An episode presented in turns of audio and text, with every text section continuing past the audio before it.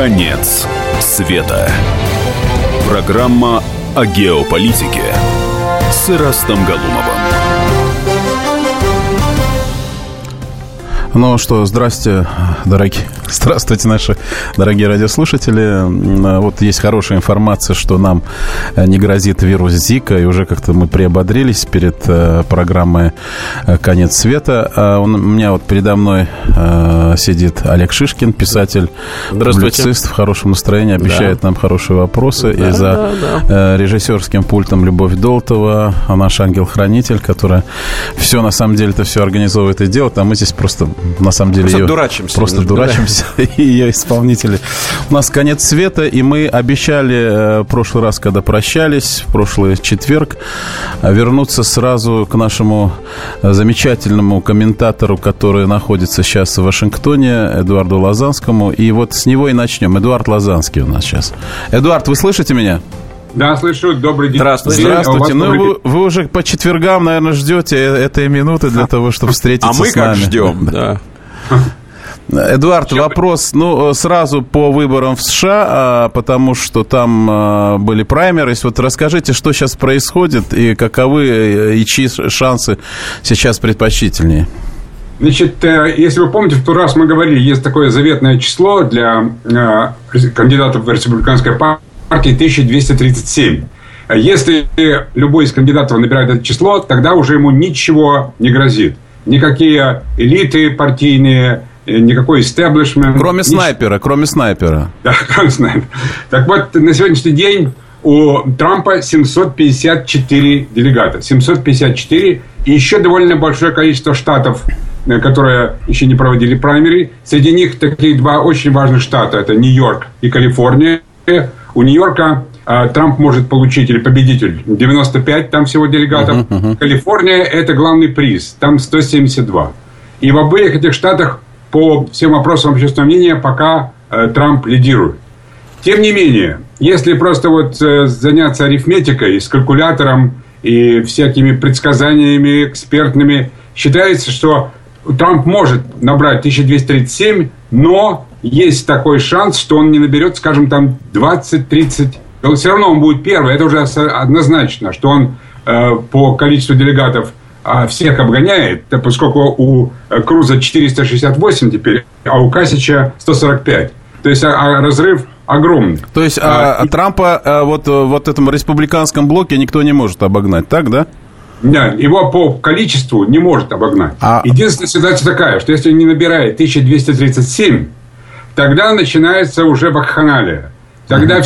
Все те, кто э, ему голосовал за него на праймарис, теперь свободные. Ну, правда, не все штаты, но многие. И угу. они теперь могут перескакивать э, с одного на другое. И учитывая, что там на них будет огромное давление со стороны руководства партии, там других каких-то лоббистов, заинтересованных, то тут предсказать практически невозможно. Единственное, понятно еще также, что до сих пор руководство планирует всякие такие хитрые интриги, как Трампа остановить. И вот буквально там на прошлой неделе была такая встреча гигантов, ну, я имею в виду в кавычках гигантов республиканской партии, которые придумали всякие ходы, интриги, как остановить Трампа, даже если он, э, значит, наберет больше всех, но не наберет 1237. Даже если двух голосов, там, или даже одного голоса у него не хватит, все, как говорится, начинается сначала, и это уже предсказать практически ну, невозможно. Очень интересно. А что вот э, в, в этом плане у нашей Хиллари замечательной? Ну, там нет, там все однозначно. Там она, хотя она иногда где-то проигрывает, иногда выигрывает, но все равно там разрыв огромный. То есть у нее и... есть эти 1237, да? Нет, у них там другое. У демократической партии там другая цифра. Там ну, у них больше да? там 4000 с чем-то. Но в любом случае у нее подавляющее преимущество. И кроме того, еще один фактор очень важный, кстати, это так называемые суперделегаты. Помимо всех этих самых э, голосов, которые сейчас голосуют на праймерис, есть еще определенное количество так называемых суперделегатов, которые могут голосовать за кого хотят. И вот тут очень интересный момент.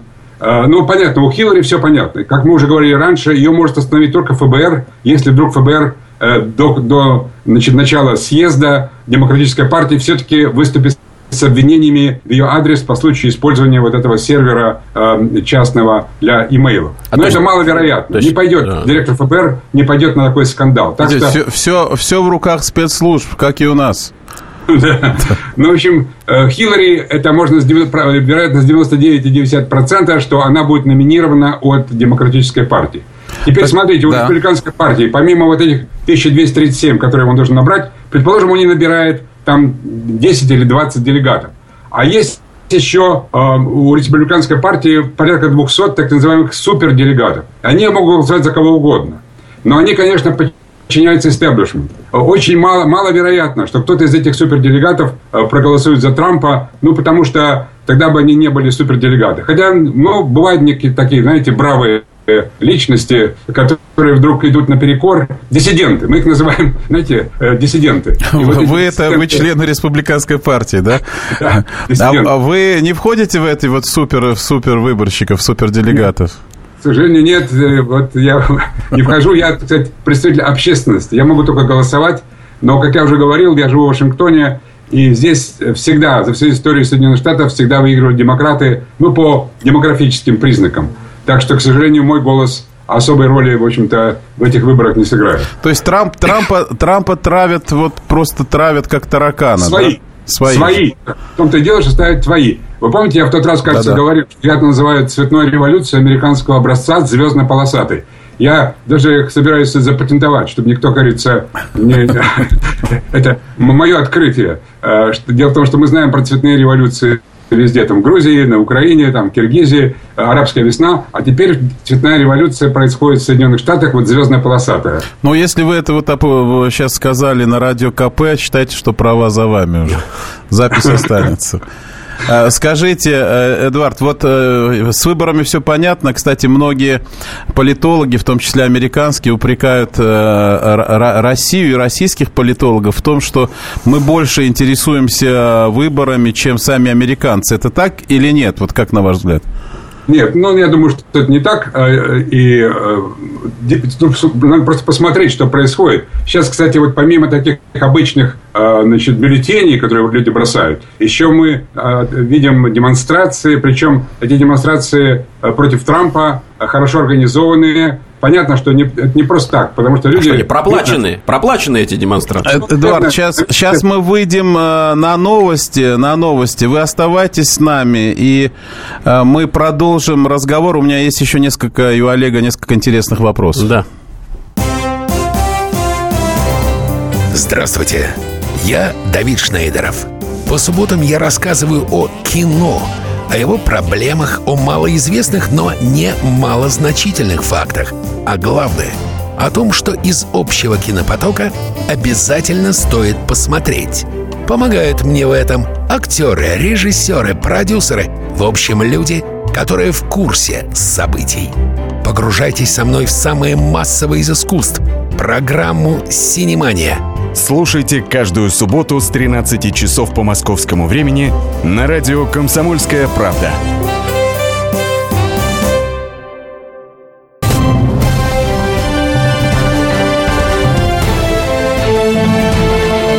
Конец света. Программа о геополитике с Ирастом Галумовым. Ну что, программа, мы продолжаем нашу программу. Да, Напомните продолжаем. телефон, Олег. Да, наш. наш телефон 8 800 297 02, а также можно задавать свои вопросы по WhatsApp 967 297 02. Сегодня мы говорим о конце света с разных его ракурсов, в том числе и с американского, который Да, и у нас главный. на связи Эдуард э, Лазанский, э, член э, республиканской партии, который сейчас рассказал нам. Эдуард, вы слышите, слышите нас? Да, да. Рассказал рассказал нам о всем. Очень интересно рассказал. Дело в том, что то, что вот я сейчас слышал, я нигде не читал э, в наших российских источниках. Вот эти цифры, вот эти барьеры. У нас-то какие-то общие такие слепки об этой теме. И когда вот э, из, прямо из, как я хотел сказать, из логова, из логова ты э, слышишь эту информацию, это действительно ценно для наших слушателей. Эдуард, у нас еще один вопрос касательно уже не выборов, а того, как американцы и американские средства средства массовой информации отреагировали на теракты в Брюсселе? Ну, везде 24 а, часа практически. Вот я смотрю Fox News, это, говорится, моя любимая э, телестанция. Это вообще отражает взгляды республиканской партии. CNN ближе к демократической партии. Так что я смотрю Fox News. Практически ничего больше не обсуждается, только теракты. И каждый выступающий, каждый говорит, что нужно объединять усилия.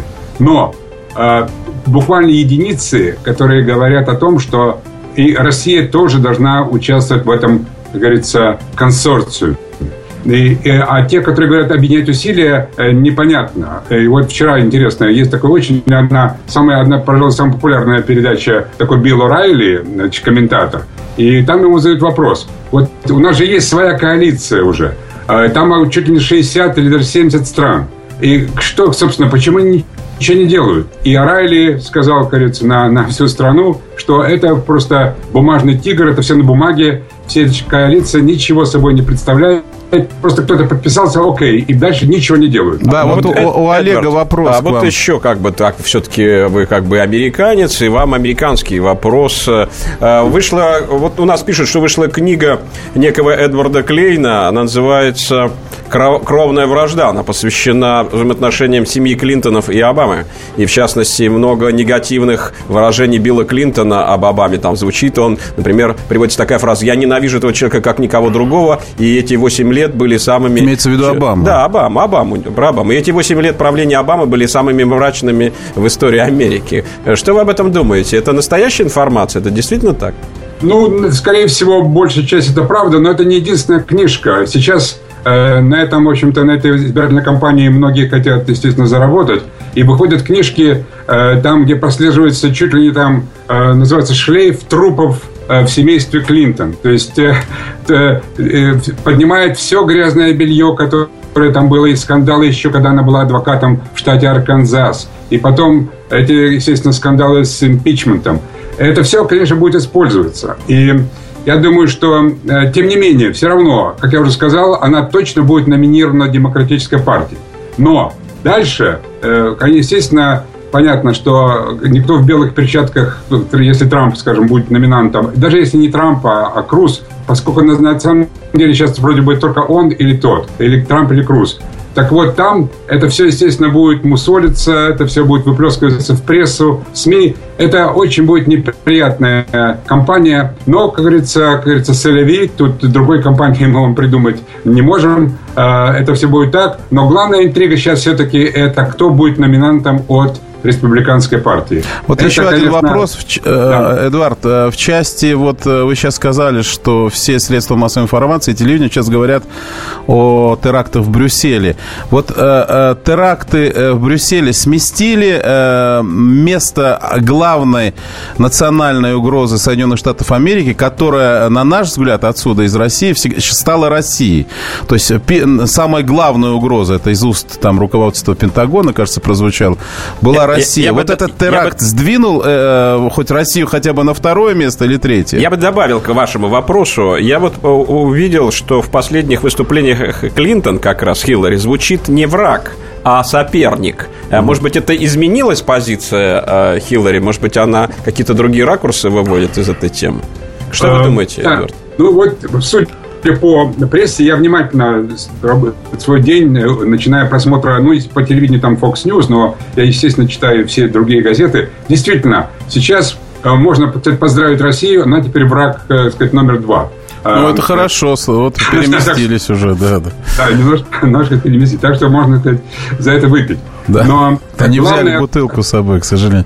Все, вы обещаете принести, да, Олег? Главное не это, главное, что да, слушаем, слушаем, слушаем, Эдуард, да. Американские элиты включить э, Россию в этот самый э, значит, э, консорциум борьбы с терроризмом. И мне очень приятно было слышать, что вот такой человек, как Майкл Флинн, это не последний человек в американском истеблишменте, это был глава военной разведки США много-много лет. И, и, кстати, и даже при Обаме. Он просто потом подал отставку, там у него с Обамой как-то не сложилось. Так вот, Майкл Флинн сейчас, он является советником по внешней политике у Трампа. И он открыто совершенно, совершенно не стесняясь, как говорится, того, что э, называют Россию там врагом номер один или номер два, он заявляет, что победить терроризмом можно только при сотрудничестве с Россией. И это говорит глава военной разведки США. Ну, правда, бывший, но... но он... Э, это говорит человек, который действительно информирован и, знает, и, да. и знает. Эдуард, большое спасибо, что вы с нами вот э, сегодня. И я с вами не прощаюсь до следующего четверга. Если вы куда-то переместитесь, сообщите нам, мы обязательно с вами свяжемся. А, а я хочу... Везде. Знаете, скайп везде. Так что э, я с удовольствием все это делаю. И до встречи.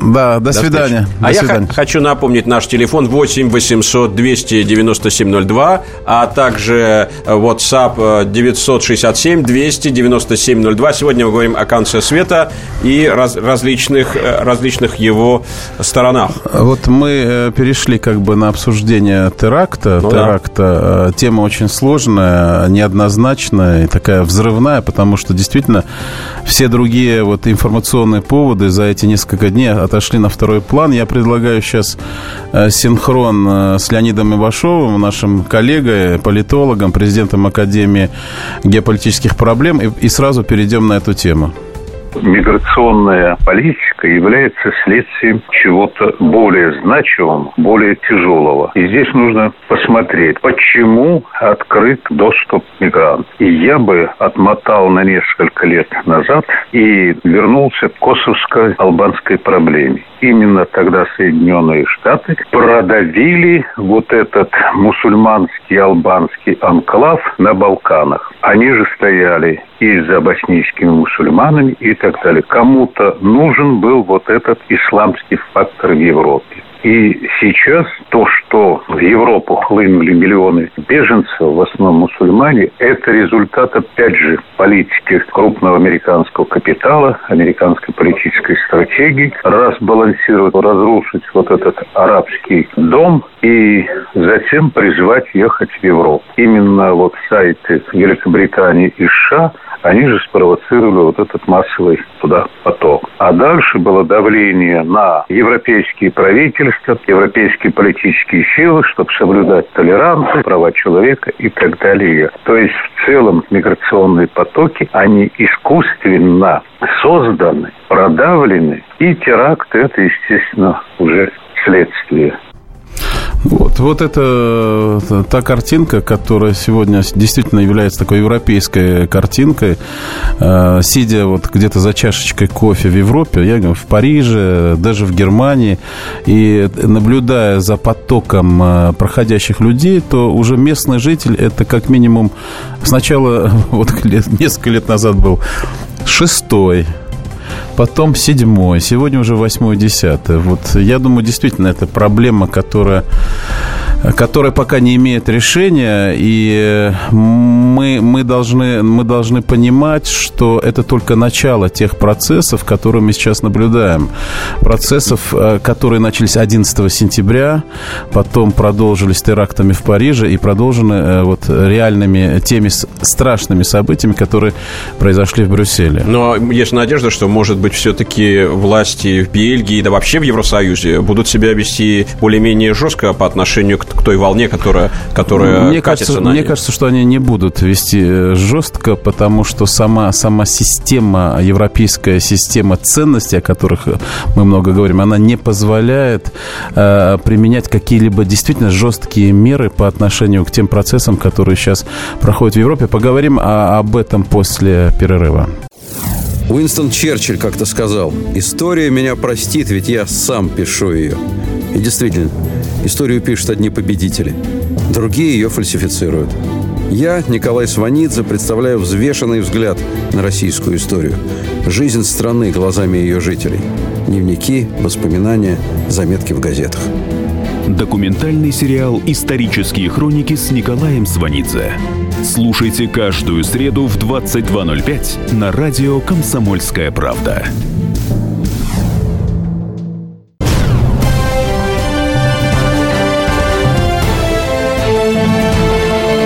Конец света. Программа о геополитике с Ирастом Галумовым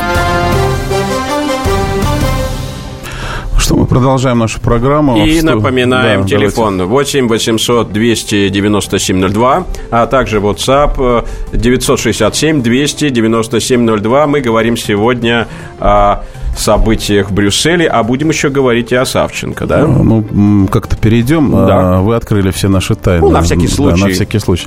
А, мы э, действительно обсуждаем сейчас ситуацию, и мы слышали великолепное, потрясающее, так сказать, э, комментарий э, профессионала, военного профессионала, генерала Ивашова, который эм, затронул вот самые болезненные точки сегодняшней Европы, потому что главная мысль, которую мы услышали, она заключается заключается в том, что Европа сегодня не готова а, противостоять а, угрозе а, под, назв... под названием исламская миграция. Она не в состоянии, у нее нет ни ментальной готовности, у нее нет институциональной готовности и, и очевидно, и какой-то технической готовности. И биологической, наверное. Э, да, она не может э, вот, противодействовать вот тому, что сейчас происходит. И э, много комментариев на эту тему вот эта череда терактов, череда терактов, которые были в Париже. Но я, я еще отношу первые, первые теракты, это те теракты, которые были Шарли Эбдо. И помните тогда, когда вышли вместе с президентом Франции, был такой, э, был такой вот абсолютно как бы э, политический повод, когда все вышли с маленькими бирочками или такими листками, у всех было написано «Я Шарли». «Я Шарли», и все эти эти Шарли взялись за руки, считая, что вот таким способом они смогут противостоять террору, да, людям, которые с автоматом могут войти в редакцию, просто всех положить.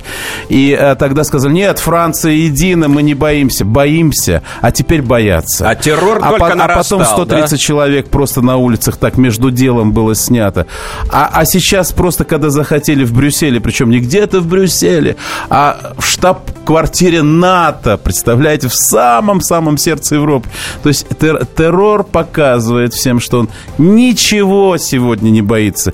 И он готов любой город взорвать, любой, э, любое государство, любую, любую политическую силу. Вот с чем мы столкнулись, понимаете? И, кстати, здесь вот когда говорят, что да, террористы, это террор, это бизнес, кто-то кто платит, кто-то да, платит. Да. То есть киллера всегда кто-то заказывает.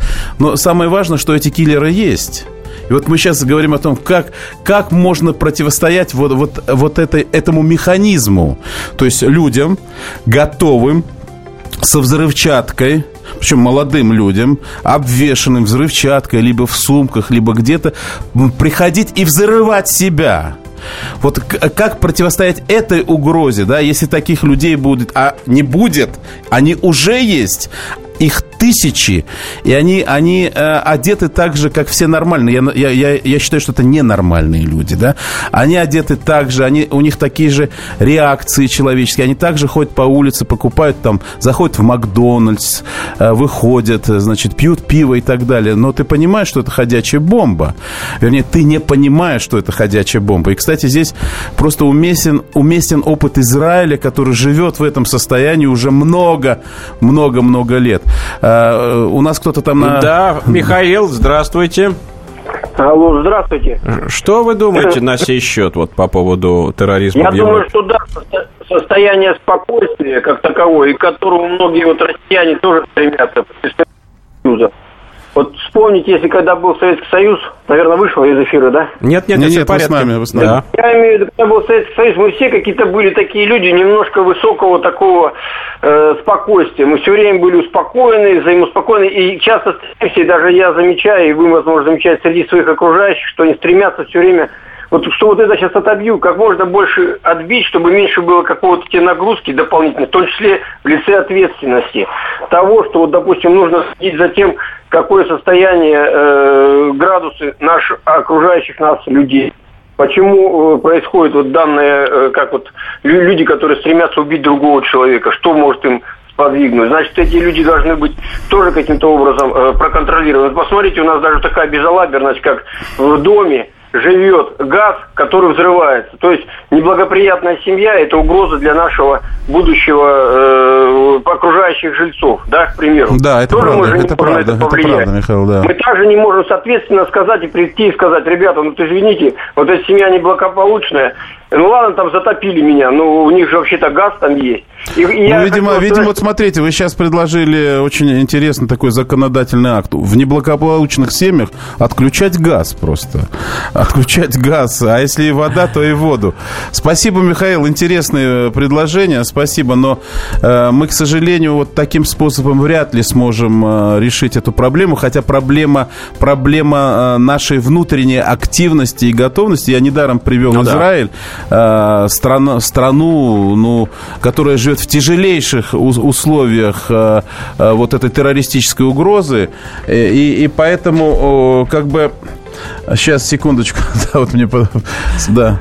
Э, вот у нас, э, я хотел сказать, у нас на связи, мы немножко перескакиваем, но у нас э, есть возможность прослушать сейчас синхрон с Николаем Сванидзе. На очень актуальную тему. На актуальную тему, которую, очевидно, вот в данную минуту обсуждают наш президент с руководителем Государственного департамента США Керри.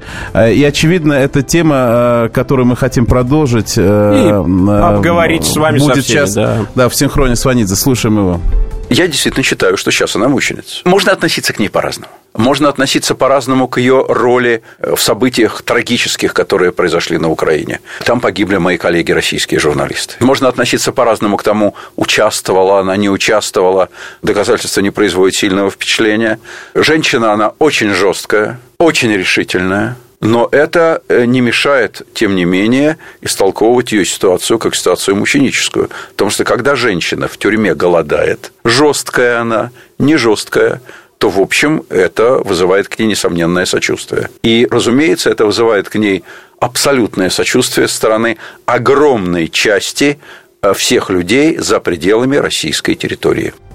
Ну вот я еще раз хотел бы напомнить наш студийный телефон 8 800 297 02, а и наш WhatsApp 967 297 02.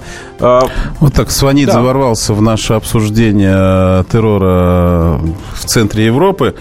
Э, и я думаю, что вообще эти два события можно связать, потому что это два таких мощных информационных события, которые которые э, друг друга, друг друга как бы разрывают и поглощают. Надо сказать, что тема Савченко вот за последние несколько дней она сошла с информационных лент, потому что вот эта террористическая угроза и то, что произошло, стало доминировать буквально во всех новостных блоках, лентах и так далее. Хотя, хотя тема, тема злободневная, постоку поскольку и здесь, и там гибли люди. Но... И здесь, и там. И, кстати, э, очень много э, комментариев, в том числе в социальных mm-hmm сетях на тему «Посмотрите, там 34 человека, и Магерини плакала». А почему она не плакала, когда знала, что ежедневно в Донбассе убивали десятки, сотни и тысячи мирных людей? Это тема, тема которая была, так сказать, вот э, в сетевом пространстве сейчас развернута. То есть им это ближе, а то, что рядом, буквально там в 300, в 500, в 500 километрах, это, к сожалению, является как бы вот где-то, где-то э, и, и та же тема Косово, ну, и да. та же тема Югославии. Видите, ценностная шкала, она, она как бы болтается э, и, и не имеет такого четкого приложения. У нас сейчас на линии Александр. Александр, здравствуйте. Добрый вечер. А. Э, считаю, госпожа Савченко заслуживает не просто тех несчастных 20 чем-то лет, а пожизненного, и, в общем-то, делать из нее мученицу. Ну, это как-то, знаете, действительно мавитон. Почему про нашего Бута никто не делает из него мученика? Ярошенко, дай бог ему здоровья. Это же те же, я считаю, те же мученики. Ну, почему-то господин Сванидзе, при всем Вы знаете, мне кажется, мне кажется, что вообще делать из Савченко мученицу – это большая честь, потому что, ну, ну не тянет она на мученицу со, вот в своем таком обличии, вскакивая, пока жестикулируя руками да, и показывая неприличные жесты, но не тянет Савченко на мученицу. Мне, мне больше кажется, что это такой не сформировавшийся ребенок, человек вообще не, имеющих, не, не имеющий никаких жизненных опор, потому что э, ну, мы, мы действительно делаем из нее героя. И, и э, вот боязнь Украины, как бы политиков Украины, что она вернется на Украину и станет политическим лидером, мне кажется, слишком преувеличено. Но мне кажется, что здесь еще один важный момент. Мы с вами знаем, что все-таки из э, многих э, украинских военнослужащих, которые были на нашей территории, эта ситуация состоялась только с Савченко. Значит, она была беспрецедентная, эта ситуация. Значит, у этого есть какие-то серьезные обоснования. Ну, а, а одно из обоснований, то, что мы сейчас так, с хозяйской точки зрения, мы угу. сейчас ее осудили, и сейчас будем ее э, выменивать и торговаться, чтобы наших ребят забрать, э, потому что действительно осужденный, осужденный узник, это человек уже, чья вина признана в этой стране. Поэтому я думаю, что здесь все идет по плану, и вернется она на Украину, и, и все будет нормально. Ну, наверное, всех на всех. Все проблемы ему по колено. И по пояс любые критики. По плечу разговоры с теми, кто по локоть увяз в политике. Политика в России – это не только скучные речи и предсказуемые выборы. Политика в России – это еще и яркое шоу. Это и схватка не только идеологии платформ, но и характеров и личностей – и потому программа о политике должна быть бескомпромиссной и жесткой, потому что веду ее я, Александр Гришин, политический обозреватель «Комсомольской правды». Политическое шоу «Руки по локоть» с Александром Гришиным. Слушайте каждый вторник в 16.05 по московскому времени.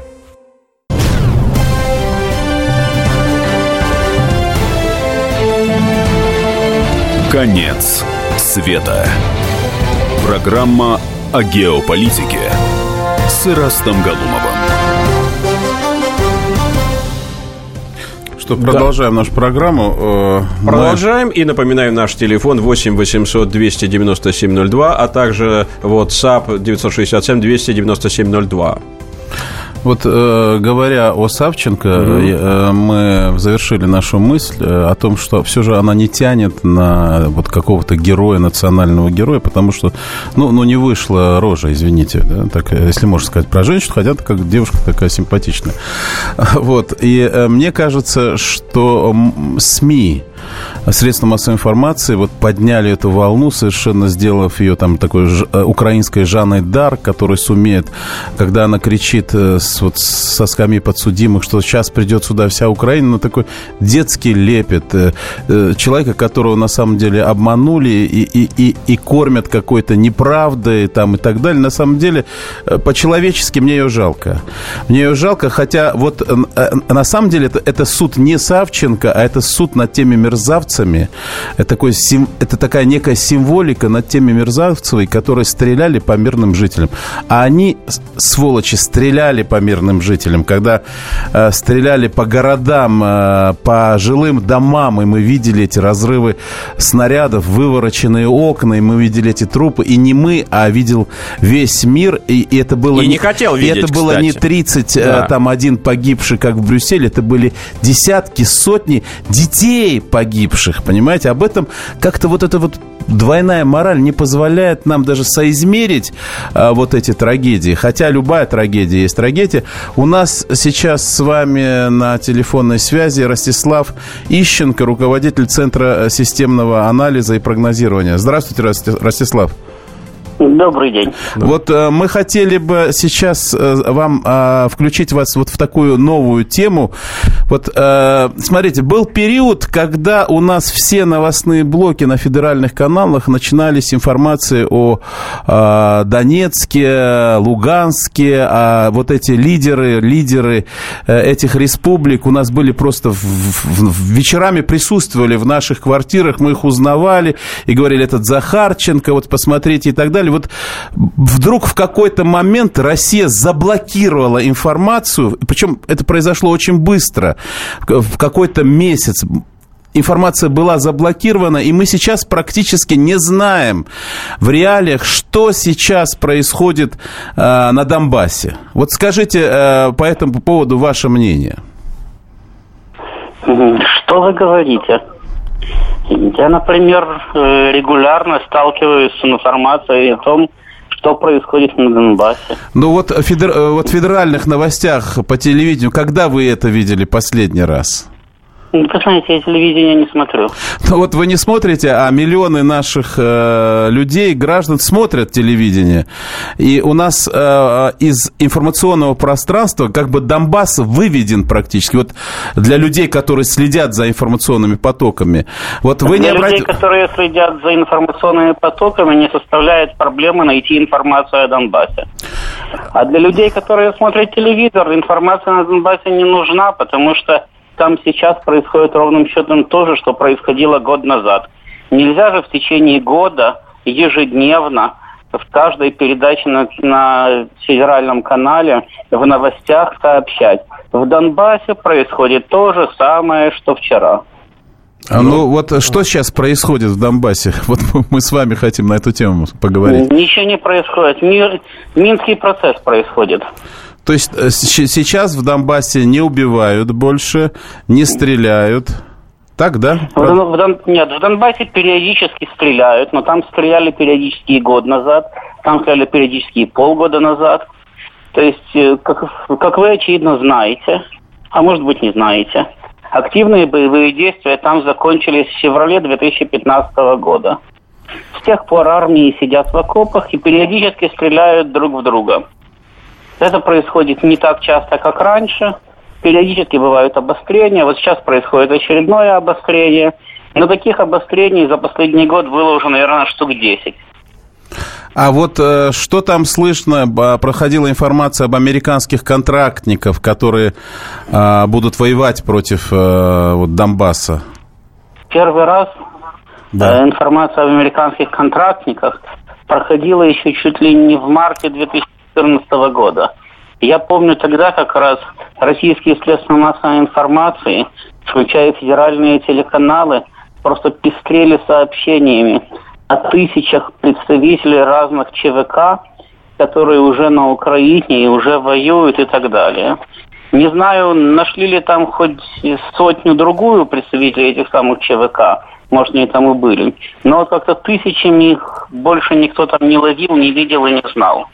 Поэтому очередная информация об очередных американских ой, что-то прервал. У нас э, был Ростислав Ищенко, руководитель Центра системного анализа и прогнозирования.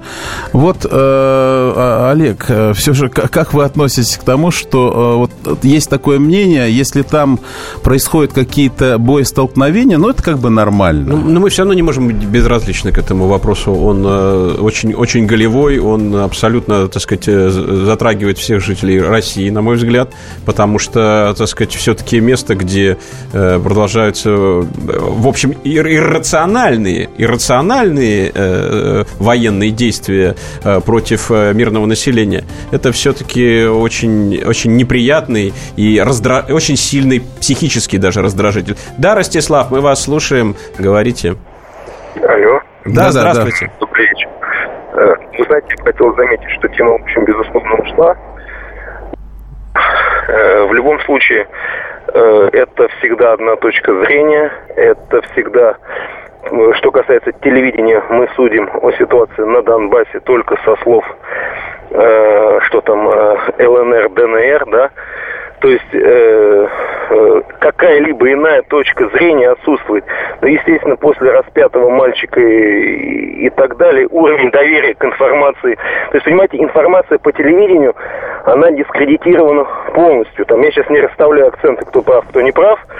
Но, собственно говоря, в этом смысле информационная война проиграна, да? То есть уровень доверия к такой информации очень-очень ну, э, ну, смотрите, мы помните, мы с вами вот все время, каждый вечер видели этих донбасских э, и луганских героев. Мы их видели.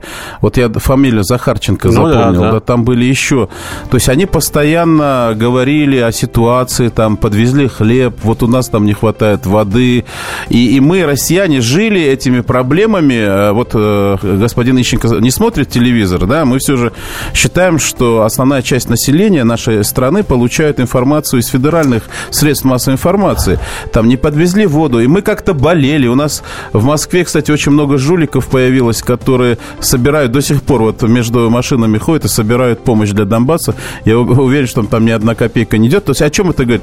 Мы были, мы были наэлектризованы этой проблемой, наэлектризованы э, и, и вдруг это, вот это напряжение начало спадать, потому что средства массовой информации начали выводить эту тему э, из, из, из эфиров и из нашего сознания. Насколько это правильно и, и э, как вот в этой ситуации будет дальше э, развиваться, так сказать, вот ситуация на Донбассе, и, и будем ли мы получать достоверную информацию? Об этом можно узнать только в программе «Конец света», и теперь уже через неделю мы эту тему так или иначе да, продолжим. Поэтому звоните нам. Мы, мы всегда рады слушать э, ваше мнение. В эфире был Ираст Галумов, Олег Шишкин. Э, до следующего четверга. До свидания. Как не пропустить важные новости? Установите на свой смартфон приложение «Радио Комсомольская правда». Слушайте в любой точке мира. Актуальные новости, интервью, профессиональные комментарии. Удобное приложение для важной информации – Доступны версии для iOS и Android. Радио «Комсомольская правда». В вашем мобильном.